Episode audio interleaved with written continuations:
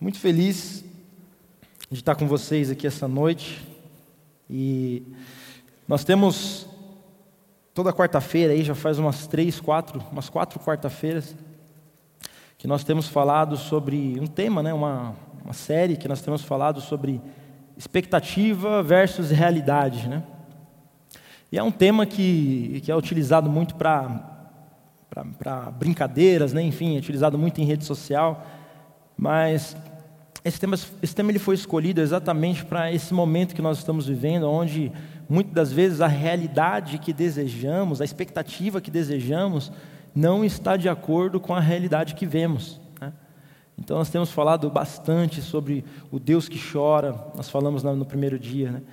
depois nós falamos o Deus que sente dor, né? depois nós podemos falar do Deus amigo, na terceira é, ministração da série. E a última, nós falamos do Deus que me vê. Né? Tiago ministrou aqui, falou um pouco com a gente sobre esse privilégio de ser visto por Deus. E hoje eu quero continuar essa, essa série, esse tema, conversando com vocês aqui um pouquinho sobre algo que, sem dúvida nenhuma, engloba é, em todas essas, outras ministrações, de uma certa forma foi falado sobre isso, mas eu quero propor e conversar com vocês um pouco do que Jesus tem falado comigo acerca de Deus e o sofrimento. Deus e o sofrimento. Loucura, né? Você pensar que duas coisas que são tão distintas uma da, uma da outra, é, como que elas se relacionam. Né? Então, é sobre isso que nós vamos falar essa noite. Tenho certeza que será demais, porque falaremos certamente de Jesus. Então, você que pode aí, ou se quiser só acompanha a gente, abra a sua Bíblia em Lucas capítulo 4, versículo 16. Lucas capítulo 4, versículo 16. Lucas 4, 16. Legal. Eu vou, eu vou lendo por aqui, vocês vão acompanhando ali também pelo telão. Diz assim o texto: Quando Jesus chegou a Nazaré, cidade de sua infância, foi à sinagoga no sábado, como de costume, e se levantou para ler as Escrituras. Entregaram-lhe o livro do profeta Isaías. E ele o abriu e encontrou o lugar onde estava escrito. Primeiro, uma, uma coisa, já examinando aqui as Escrituras, uma coisa que, que realmente me traz, é uma curiosidade, né? mas me traz uma, uma sensação diferente, é imaginar aquele que é a própria palavra de Deus aquele que é o Deus na terra, abrindo as Escrituras. Né? Abrindo as Escrituras que falavam acerca dele. Né? Imagina que loucura isso. O Deus Criador dos céus e da terra, abrindo um livro, as Escrituras que falavam algo acerca dele mesmo. Né? É uma loucura isso. Então Jesus ele pega essas Escrituras e, e, e aqui como o texto diz no versículo 17, né? É entregue a ele o livro do, profeta Isaías. É, a, o texto, as escrituras, ela não era muito como a gente conhece hoje, a Bíblia, né? Onde a gente tem uma junção de livros ali, né? Então a gente tem o Antigo Testamento, o Novo Testamento. Naquele tempo, é, era o, a lei e os profetas que era chamado, que era todos os escritos do Velho Testamento que nós conhecemos hoje. Então entregaram para Jesus o livro do profeta Isaías, né? uma, uma partição das escrituras, da Bíblia que nós conhecemos hoje. Então Jesus pega aqueles escritos e ele começa a ler, olha que loucura. E aí Jesus leu, a partir do, do, do versículo 18, vai contar a leitura de Jesus, né? E ele diz: O Espírito do Senhor está sobre mim. Só para deixar claro para vocês aqui, aqui quem está falando é Isaías. Então é Isaías falando sobre ele mesmo. Isaías. Ele fala: O Espírito do Senhor está sobre mim, pois ele me ungiu para trazer as boas novas aos pobres e ele me enviou para anunciar que os cativos serão soltos, os cegos verão, os oprimidos serão libertos, e que é chegado o tempo do favor do Senhor. Aí no 20, a Bíblia diz assim: Jesus fechou o livro, devolveu ao assistente e sentou-se. Olha que loucura essa cena. Jesus lê essa parte do profeta Isaías, algo que ele eh, profetizou e almejava, e aí ele fecha o livro, entrega na mão do assistente e senta. Nesse momento, todos na sinagoga o olhavam atentamente. No final do versículo 20. E aí no 21 diz assim: Então ele começou a dizer: Hoje se cumpriram as escrituras que vocês acabaram de ouvir. Olha que loucura. Os profetas haviam escrito um livro, né, com algumas profecias acerca de um tempo, de um momento. Né? E nesse, nesse texto escrito por Isaías diz que é, chegaria o dia que os cegos viriam, o dia que os oprimidos seriam libertos, o dia que os cativos seriam soltos. E esse é para mim um dos mais incríveis, que diz assim: e é chegado o tempo do favor do Senhor. E de repente Jesus pega aquele livro, lê esse texto, senta, entrega o livro para o assistente e aí ele diz: Meus irmãos, tudo que vocês ouviram se cumpriu hoje. Tem umas coisas que eu paro para pensar, eu falo assim, é, é, realmente é difícil se a gente se colocar no tempo de Jesus, é muito difícil, no contexto que eles viviam, na expectativa que eles tinham, olharem para um homem como eles.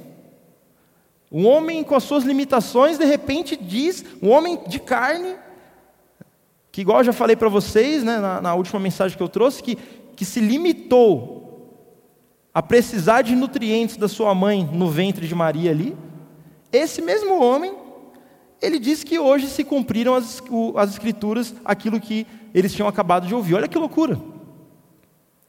Obviamente que houve uma consequência essa fala, né?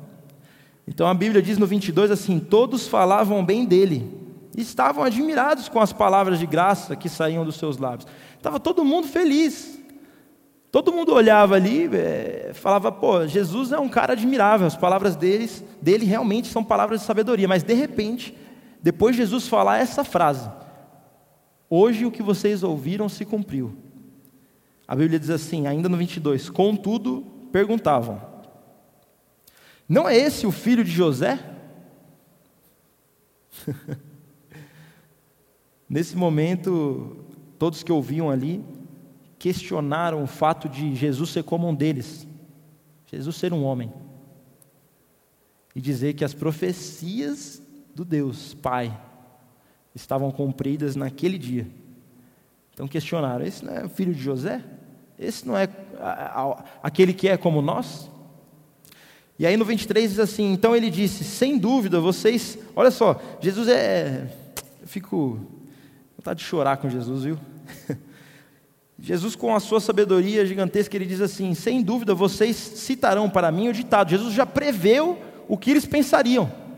E aí diz assim: médico, cure a si mesmo. Jesus prediz que eles perguntariam isso. Fala, é, se você é um médico, então por que, que você não cura a si mesmo? Ou seja, né, ainda no 23, faça aqui em sua cidade o mesmo que fez em Cafarnaum. E aí no 24, Jesus diz: eu, porém, lhes digo a verdade: nenhum profeta é aceito em sua própria cidade. Meus irmãos, é, é interessante que esse texto ele, ele, acontece logo no início do ministério de Jesus. Então, um pouquinho antes, ali no, no capítulo 3, é, Jesus ele é tentado no deserto e depois começa o seu ministério. Logo nos primeiros passos ali do seu ministério, Jesus é, nos dá a exemplificação aqui, nos mostra, né, vive essa situação que nós acabamos de ler, em Lucas capítulo 4. Então, é o início do ministério de Jesus. Mas uma coisa que fica muito clara é que lá no versículo 18, quando as Escrituras dizem sobre a profecia de Isaías, né, o Espírito do Senhor está sobre mim, pois ele me ungiu para trazer as boas novas aos pobres. Ele me enviou para anunciar que os cativos serão soltos, os cegos verão, os oprimidos serão libertos e que é chegado o tempo do favor do Senhor. Esse versículo 18 e 19, uma pergunta para vocês: é uma boa notícia ou não é? É uma ótima notícia. É as boas novas.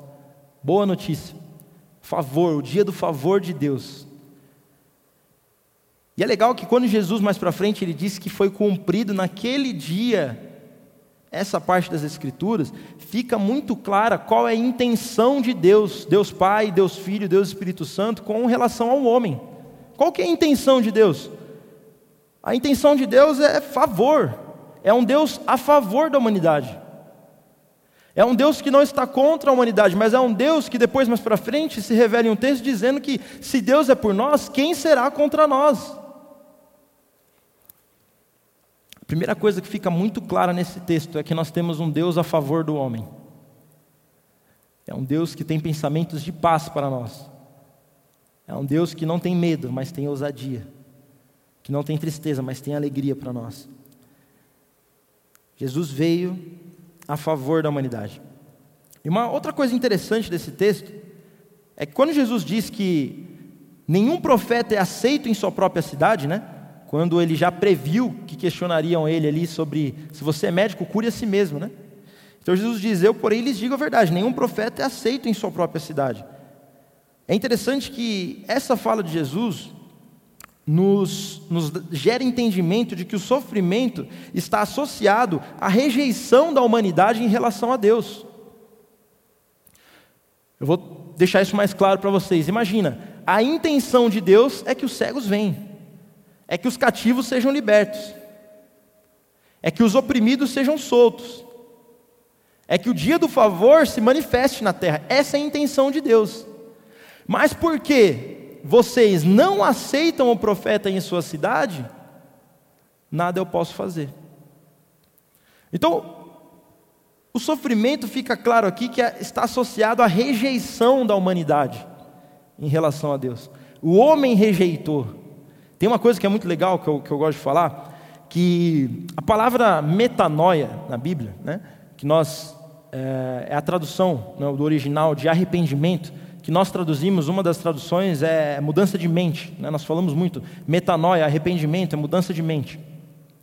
Em um estudo, é, ouvindo um pouco no, no seminário que, que, eu tenho feito, é, foi falado que numa tradução um pouco mais profunda da palavra metanoia, o significado não é mudança de mente, mas é mudança de Deus. Esse arrependimento é o homem mudando de Deus. Isso é muito profundo, isso é muito incrível. Por quê? Porque quando o homem lá no Éden decide dar o grito de independência, né, e agora não depender mais em nada da bondade, da plenitude de Deus, o homem ele troca de Deus. O homem que deveria ter como Deus aquele que é o próprio amor, agora tem como Deus si mesmo. E agora suas próprias decisões geram próprias consequências. Agora os seus próprios desejos imundos geram suas próprias consequências a rejeição do homem à divindade de Deus fez com que o homem não experimentasse uma vida plena e sem sofrimento. A primeira coisa que eu gostaria que você cravasse: sofrimento está associado à rejeição da humanidade em relação a Deus. E aí você pergunta, mas eu não fiz nada. A verdade é que a Bíblia diz em Romanos que quando Adão pecou, toda a humanidade foi condenada. Adão representava a humanidade, os meus e os seus desejos da natureza adâmica, os desejos pecaminosos. Mas de repente vem um segundo Adão, e pelo acerto do segundo Adão, aqueles que estão nele são declarados justos. Então, o problema do homem ter trocado o seu Deus para si mesmo e agora não tendo mais o Deus bondoso como seu Deus, foi resolvido por ele mesmo. A gente vai falar disso mais na frente. Mas grava isso na sua mente. Sofrimento está associado à rejeição da humanidade em relação a Deus. Toda essa introdução, gastei um tempo aqui na introdução, mas agora você vai começar a, a, a entender de forma mais clara o que nós vamos falar nessa noite aqui. Abre para a gente no texto de João, capítulo 9, versículo 1 ao 5. João 9, do 1 ao 5. Vou levantar aqui para ler junto com vocês. João 9, Versículo 1 diz assim: Enquanto caminhava, Jesus viu um homem cego de nascença. Pode, pode parar ali, para ali, pede para gente. Eu vou versículo a versículo falando algo para vocês aqui. Enquanto caminhava, Jesus viu um homem cego de nascença. Qual a importância dessa palavra nascença? Toda vez que o homem ele quer explicar, explicar um sofrimento, né, é, tem duas condições, né? Quando tem um sofrimento ocasionado pela ação de alguém, de um homem, então, por exemplo, quando um bêbado bateu o carro, parece que fica mais fácil explicar esse sofrimento, né? Ah, ele bateu o carro porque ele estava bêbado. Um exemplo, né? Mas olha que loucura. Jesus ele se depara com um dos maiores problemas filosóficos da humanidade, que é o problema de alguém que, na teoria, não pediu, não escolheu, não fez nada, mas nasceu cego.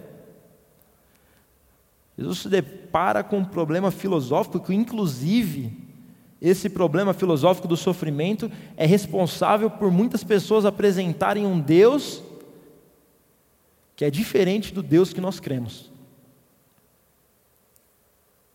No sofrimento é onde as pessoas buscam respostas. E quando elas encontram uma resposta de que o sofrimento em algum momento pode ter vindo de Deus, a última coisa que as pessoas desejam é um relacionamento com esse Deus que coloca sofrimento em minha vida. Então é um problema muito sério esse problema filosófico do sofrimento. E de repente Jesus se encontra com um cego de nascença, que não fez nada errado ou não fez nada bom para merecer ou não merecer nascer cego. E aí no versículo 2 diz assim: Seus discípulos perguntaram. Versículo 2 diz assim: Seus discípulos perguntaram, Rabi, por que este homem nasceu cego? Foi por causa dos seus próprios pecados ou dos pecados de seus pais? Jesus respondeu: Nenhuma coisa nem outra. Isso aconteceu para que o poder de Deus se manifestasse nele. Devemos cumprir logo as tarefas que nos foram dadas por aquele que me enviou. A noite se aproxima, quando ninguém pode trabalhar. Mas enquanto estou aqui, no mundo, eu sou a luz do mundo. Olha que, que texto maravilhoso que nós conhecemos muito. Já vimos diversas mensagens sobre esse texto. Mas quando Jesus se depara com um cego de nascença, nascença, logo surge uma pergunta: Por que esse homem nasceu cego? E é interessante que essa primeira pergunta que é feita pelos discípulos, né, que é por que esse homem nasceu cego, é uma pergunta justa, genuína. É uma pergunta que muitos de nós fazemos em momento de sofrimento, em momento de dor. Por que isso está acontecendo? Uma pergunta extremamente pertinente para o momento de dor. Por que isso está acontecendo? Mas eles vão para um segundo estágio, que eu costumo dizer que no sofrimento eu tenho dois estágios. Primeiro, o estágio que eu questiono, da onde vem esse sofrimento? E esse estágio é genuíno, acontece e está tudo bem acontecer. Agora existe um segundo estágio, que é o querer justificar e encontrar um culpado para esse sofrimento. E nesse momento os discípulos, eles dizem: foi por causa dos próprios pecados ou dos pecados dos seus pais? Jesus é colocado numa dicotomia. A expectativa dos discípulos é que Jesus respondesse ou para um ou para outro. Não, foi pelos seus pecados. Não, não, foi pelos pecados do Pai. Era isso que se esperava de Jesus, que ele respondesse é, uma dessas duas opções. Colocaram lá um checkbox para ele responder. E o mais incrível é que Jesus, fugindo dessa dicotomia, ele diz: nenhuma nem outra. Isso aconteceu para que o poder de Deus se manifeste. Meus irmãos, quero levar vocês a pensar essa noite comigo o que é o sofrimento. O que é o sofrimento? Você já parou para pensar o que é o sofrimento? A verdade é que o sofrimento é tudo aquilo que é contrário ao que o seu espírito deseja. O seu espírito, todo mundo, todo mundo que está aqui agora, nesse exato momento, todo mundo que está assistindo, deseja por coisas boas, tem desejo para que as pessoas da sua família estejam bem, estejam com saúde. O desejo é de plenitude. Por quê? Porque isso foi imputado em nós quando nós recebemos a imagem semelhante de Deus. É um Deus bom que só entrega boa dádiva. O sofrimento é tudo que é oposto a esse desejo do Espírito. Agora é incrível você pensar que como o homem tem consciência do sofrimento. Já parou para pensar isso? Como que o homem sabe? Como que o homem sabe o que é sofrimento? Por que, que o homem sabe que morrer é ruim? Por que, que o homem sabe que enfermidade é algo mal? Por que, que o homem, quando passa fome, ele sabe que ele está passando por um momento de sofrimento?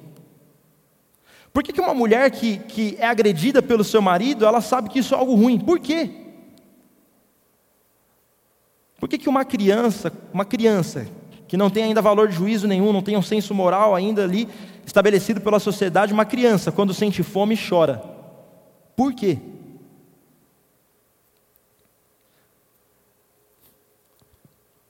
Dentro de nós existe um desejo pela eternidade. E esse desejo pela eternidade fez nós sermos ensinados, por natureza, a desejar o que é belo, o que é bom. O que é exatamente como a vida de Jesus, nesse exato momento, viver em plenitude. Nós desejamos o bom, e por desejarmos o bom, sabemos o que é o mal. A verdade é que você aqui na sua, você na sua casa, enfim, você só sabe o que é sofrimento porque dentro de você existe um desejo pelo bom, pelo belo, pela plenitude. Só por isso você sabe o que é sofrimento. E de repente, então, voltando um pouquinho, né? Jesus ele anda e vê um cego de nascença. E aí começa a necessidade do homem explicar o sofrimento que nós falamos. Espera aí, quem, quem nunca viveu isso? Né? Quem nunca viveu um momento de que é, tentou explicar o, o, seu sofrimento ou o sofrimento de alguém é, é, de diversas formas? E às vezes, na busca por essa explicação, nós damos respostas que são diferentes de quem Deus é. Na busca por respostas, respondemos errado. Quando na verdade nós não deveríamos estar preocupados em responder, mas sim em viver a resposta. Então, essa necessidade de explicar o sofrimento, ela fez com que o homem gerasse algo que eu, eu, eu diria que é uma das maiores problemáticas da humanidade, que é a falta de autorresponsabilidade. O que, que isso quer dizer? Vamos lá. Pega, vamos lembrar do texto de Gênesis. Né? Adão e Eva comeram do fruto, enfim, Deus desce na viração do dia, procura por Adão, e aí quando ele pergunta, Adão, onde você está? O que, que Adão fala? Adão ele, ele olha para Deus e fala assim: A mulher que tu me deste, a mulher que tu me deste, fez que eu cometesse algo mal contra ti. A partir do momento que Adão e Eva se sentiram em um ambiente de sofrimento após o pecado, a primeira atitude de Adão foi tentar justificar o sofrimento culpando o outro, culpando o próximo. Quando esses discípulos chegaram em Jesus, e eles veem aquele cego, a primeira coisa que vem na cabeça deles é: quem é o culpado? Quem é o culpado? É ele que pecou ou é a família que pecou? Para eles não existia outra possibilidade. Alguém tem que ter feito algo errado. Alguém fez algo errado para que isso acontecesse.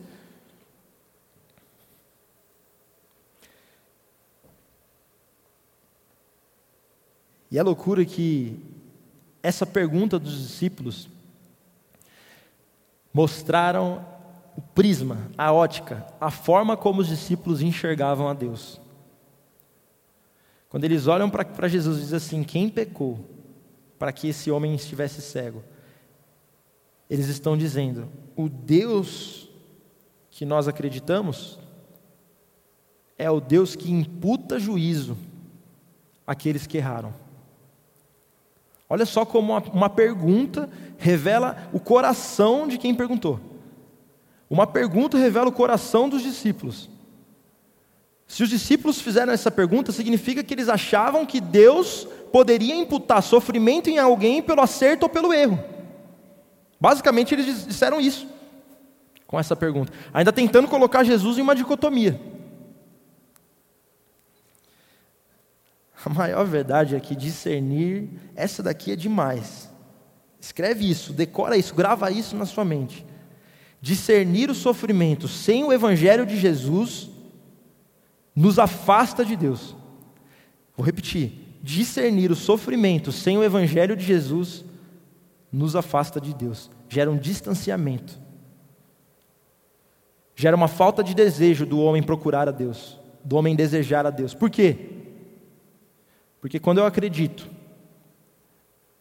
que alguém sofrer é consequência daquela pessoa ter acertado ou errado, o meu conceito sobre Deus é que Deus que imputou, é que Deus que colocou. E se é isso que eu penso sobre Deus, muito provavelmente eu terei mais medo do que Deus do que ousadia para me apresentar diante dele. Por isso que explicar sofrimento sem o evangelho de Jesus, sem a figura de Jesus, sem a obra messiânica de Jesus, mais vai distanciar a igreja, o homem de Deus, do que aproximá-la.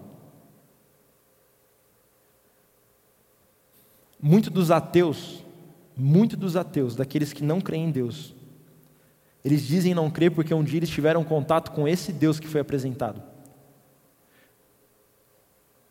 O Deus que imputa sofrimento pelo erro.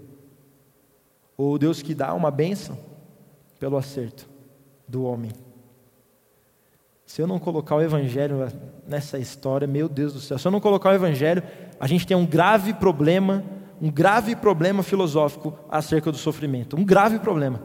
Porque mais do que não sabemos explicar, agora nós temos um Deus que está sentado no seu trono, um Deus que está sentado é, na forma que a gente imagina, um Deus de barba branca. Né? Eu já vi até algumas pessoas dizendo Deus roendo unha e dizendo: aquele acertou, bênção, aquele errou, sofrimento. É esse problema filosófico que temos quando apresentamos um Deus que imputa sofrimento a alguém por conta do seu erro. Mas graças a, graças a Deus por Jesus, né? Graças a Deus por Jesus, que diz: não foi nenhum nem outro que pecou, mas isso aconteceu para que a glória de Deus se manifeste, para que a obra daquele que me enviou se manifeste. Meu Deus, que loucura. Jesus, então, quando responde isso, ele, ele nos mostra algo simples, mas muito complexo de aplicar na nossa vida. Ele nos mostra que, em meio ao sofrimento, enquanto, enquanto alguns veem maldição, ele nos propõe ver oportunidade. no meio do caos, no meio do sofrimento, enquanto, enquanto muito, muitas pessoas veem maldição, Jesus nos propõe a ver oportunidade de manifestar a glória de Deus. Tá bom, Kagawa, mas é, já entendi que Deus não é o causador, mas como Deus se movimenta a favor dos homens no, no momento de sofrimento. Uma coisa que a gente tem que ter muito claro em nossa mente é que Deus, mesmo não sendo o causador do sofrimento, Ele escolheu ser o consolador do sofrimento.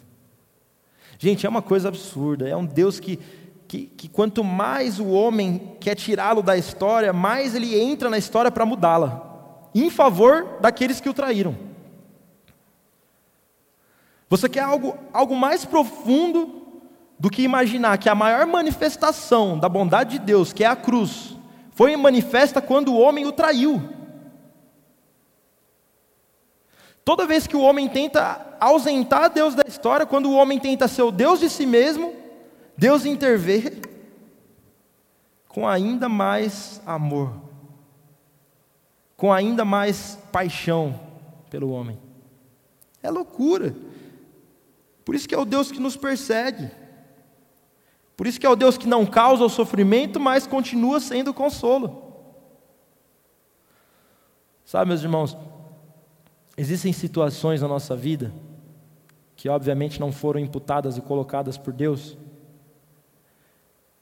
mas nós temos um privilégio de encontrar graça até nesses momentos de sofrimento. Na maior tragédia da humanidade que foi o homem pecar, nós só, conhece, nós só conhecemos o amor de alguém que ama mesmo o traidor por conta do pecado. O pecado é abominável para Deus. O pecado destruiu a humanidade. Mas o mais incrível, que a Bíblia diz que onde abundou o pecado, superabundou a graça. A não existência do pecado não nos faria conhecer o Deus que ama o traidor. Nós conheceríamos somente o Deus que ama o amigo. Por isso que a Bíblia diz, Paulo diz em uma das suas cartas, que talvez seja fácil você encontrar alguém que ame é, ou, ou, que dê a vida né, por algum justo. Talvez seja fácil encontrar alguém que dê a vida por um justo. Mas mais difícil é você encontrar alguém que dê a vida por alguém que acabou de o trair. Esse é difícil encontrar, mas nós encontramos em Deus Pai. Mesmo não sendo Deus o causador do sofrimento, Ele continua sendo a solução para ele. Eu li um texto, uma frase, na verdade, de, um, de Eugene Peterson, um cara muito conhecido, escreveu até uma tradução da, da Bíblia, parafraseada. E ele diz assim: olha só que loucura. A missão dos pastores não é a de resolver os problemas das pessoas, mas de ajudar as pessoas a verem graça de Deus nos seus problemas. A missão dos pastores nada mais é do que mostrar para os seus problemas e para você mesmo a graça de Deus, mesmo em meio ao sofrimento. É incrível, é, é, é incrível. É o homem se distanciando de Deus e Deus correndo atrás do homem. Ah, mas uma pandemia, quem foi que colocou essa pandemia? Deus não foi. Mas a verdade é, mesmo não sendo Deus, o causador dessa pandemia, sendo a, a, os desejos pecaminosos do homem, trazendo essa consequência, Deus continua dando intelecto e graça comum para que cientistas descubram a vacina. Olha que loucura! O homem que se afasta de Deus, que não deseja mais estar próximo de Deus, vem uma consequência, dessa injustiça do homem, mas Deus continua sustentando, igual a Bíblia diz que todas as coisas subsistem em Jesus, sustentando todas as coisas a ponto de que pessoas pudessem, de uma certa forma, encontrar na, na, na, na ciência uma solução para uma pandemia como essa. A graça de Deus se manifesta a todos os segundos. E a nossa função como pastores é mostrar para vocês ela para que quando vocês encontrarem essa graça, vocês apresentem o seu problema. Uma, um grande, uma grande dificuldade que existe na igreja é às vezes acreditarem que o pastor vai trazer solução e vai resolver o problema de todo mundo. Mas a verdade é que só existe um pastor, e é o grande pastor que a Bíblia cita lá no livro de Pedro. O grande pastor que virá, que é Cristo Jesus, esse é o nosso pastor. Por isso que o Senhor é o nosso pastor e nada nos faltará. Se não nos falta Jesus, nada nos falta. Esse pastor é quem soluciona todas as coisas, nós somente apontamos para ele. Sabe, e, talvez você pergunte para mim assim, Cagal, tudo bem, então já entendi que o sofrimento não é algo imputado por Deus pelo nosso erro. Já entendi também que Deus, Ele continua sendo a resposta, mesmo não sendo Ele o causador. E aí você pergunta, mas a Bíblia não diz que o sofrimento nos aperfeiçoa? A Bíblia não diz que através do sofrimento nós somos é, aperfeiçoados, que nós crescemos em graça, em conhecimento, sabedoria, enfim. E a verdade é que, mesmo algo acontecendo, igual eu disse para vocês, não tendo como causador Deus, Ele continua sendo a solução. E ainda que exista um sofrimento na sua vida, esse sofrimento de uma certa forma, de alguma forma, ele vai conseguir fazer você enxergar coisas que você não enxergava. Existe algo que eu li que diz assim: o sofrimento purifica nossa atenção aos essenciais e tira os nossos olhos do supérfluo. Gente, quantas vezes nessa pandemia as coisas que eram essenciais você não voltou a pensar? Quantas vezes nessa pandemia as coisas simples que você não dava atenção, você voltou a dar atenção e dar valor a elas? O sofrimento purifica a nossa atenção aos essenciais e tira os nossos olhos do supérfluo. Mas isso não foi imputado por Deus, mas isso, essa matéria-prima do sofrimento, é utilizada a nosso favor. Até aquilo que é consequência da nossa ausência de Deus, do nosso desejo pecaminoso, da nossa natureza adâmica, até isso Deus se apropria para que viesse no fim ser favorável a nós. É incrível, até no sofrimento existe graça de Deus. Até no sofrimento. Deus é o nosso consolador. Meus irmãos, hoje, algo rápido, simples, que eu queria compartilhar com vocês. A gente já vai caminhando aqui para orar. O pessoal quiser até vir da música, eu queria ter um momento aqui de a gente cantar um pouquinho mais juntos.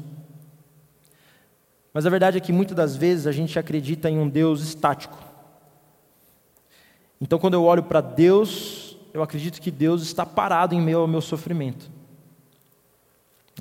Eu acredito que Deus, em meio ao meu sofrimento, ele, ele não tem atitude alguma para intervir a meu favor. Nenhuma atitude. Mas Deus não somente não é um Deus estático, como Deus decidiu resolver o problema em si mesmo. Por isso que tentar encontrar solução para o sofrimento fora do Evangelho nos afasta de Deus. Porque se eu não encontro a resposta no Deus que não tinha culpa alguma, mas decidiu se fazer culpado para que eu pudesse ter vida, qualquer resposta fora disso vai me levar a um Deus que não é o Deus Pai de Jesus. Deus ele não está estático ao nosso sofrimento. Ele está nesse exato momento convencendo o mundo da sua obra. Deus ele não está parado, como se ele olhasse de longe e falasse: ah, cada um por si. Já que vocês não me escolheram, façam o que vocês quiserem e vocês vão ter as consequências que quiserem. Não. Deus ele interviu, vindo até a terra como homem, como carne, dando a vida do seu filho Jesus. O Deus Pai decidiu responder o sofrimento da humanidade com Jesus. Cagal, qual que é a resposta de Deus para o sofrimento? A resposta de Deus para o sofrimento é Jesus. A resposta de Deus para a tristeza, tristeza é Jesus. A resposta de Deus para o medo é Jesus. Por isso nós não nos cansamos de dizer e cantar a suficiência de Jesus. Você quer conhecer o caráter de Deus? Você quer experimentar de quem Deus é? Olha para a cruz. E quando eu e você nos depararmos com a cruz, e encontrarmos o seu filho, nós encontramos também a resposta para o nosso sofrimento. Mas, Cagal, eu não aguento mais. Eu tenho vivido dias terríveis. E parece que só essa mensagem não pode resolver esses meus dias terríveis. Meus irmãos, obviamente que temos, sim, um processo onde caminhamos para a plenitude, inclusive no corpo. Nosso corpo glorificado, onde já não vai existir mais limitação, onde já não vai mais existir dor, onde já não vai mais existir enfermidade. Mas a verdade é que a disponibilidade de viver uma vida abundante já existe no nosso espírito por causa da cruz. Quando eu oro e vejo que, mesmo Deus não sendo o causador do sofrimento, Ele decide ser a resposta, a gente consegue ter uma ideia do tamanho do amor desse Deus. E aí, quando eu olho para a cruz, sabe? Você já parou para pensar isso? Imagina você eh, que, que, que, tem um filho, imagina você que tem um filho. E alguém comete um mal contra você, ou contra o seu filho. E aí você decide dar a vida do seu filho em favor daquele que o traiu. Por isso que não existe cena que mais esclarece o amor de Deus e o caráter de Deus e quem Ele é do que a cena da crucificação. O Deus que imputa nele mesmo toda a ira causada pelo pecado do homem.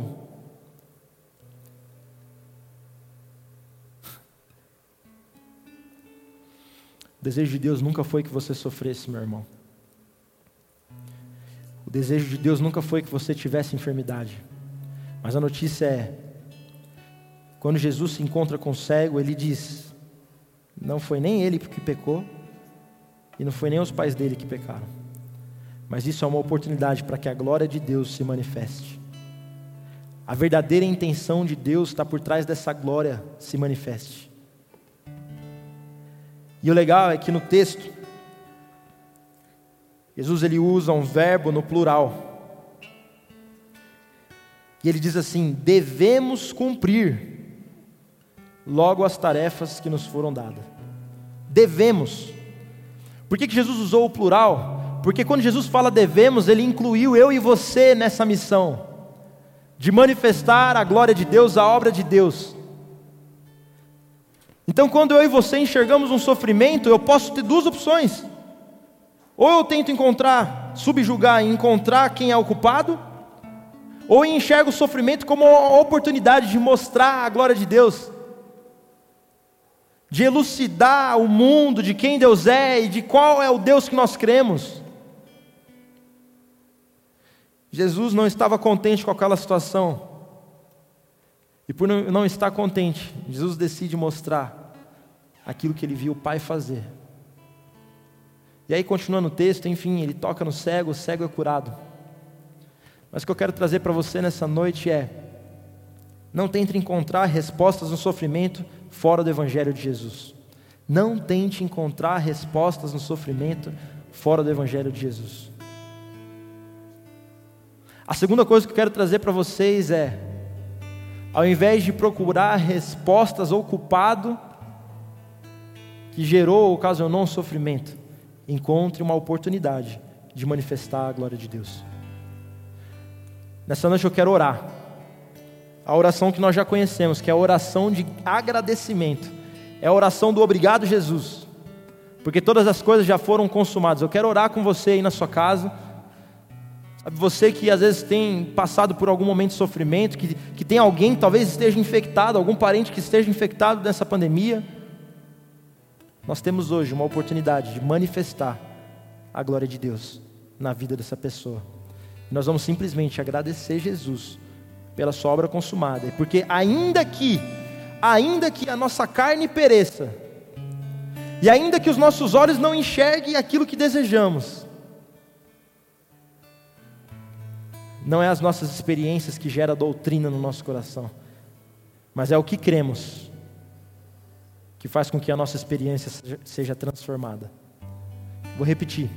Não é a nossa experiência que faz doutrina do que cremos, mas é o que cremos que faz com que a nossa experiência se torne aquilo que cremos. Meus irmãos, Jesus não somente conquistou a salvação do homem, mas Jesus também deu a vida plena e abundante, para que todo aquele que nele crê não pereça, mas tenha essa vida eterna, essa vida abundante. A gente vai cantar um pouquinho. Eu tenho certeza que o Espírito Santo, mais do que as minhas palavras, enfim, do que a minha oração aqui, o Espírito Santo no seu coração vai trazer o que a Bíblia diz que é a paz que excede todo entendimento. Não faz sentido algum nós estarmos aqui agora é, todo mundo está aqui agora participando dessa celebração, não faz sentido nenhum se não for para que o Espírito Santo seja conhecido dentro de você por você mesmo. Deus responde o sofrimento, não de forma estática, mas continuando, convencendo o mundo do pecado, da justiça, do juízo e mostrando a sua obra. E através dessa sua obra, hoje nós temos vida abundante. Vamos cantar juntos, vamos celebrar Jesus.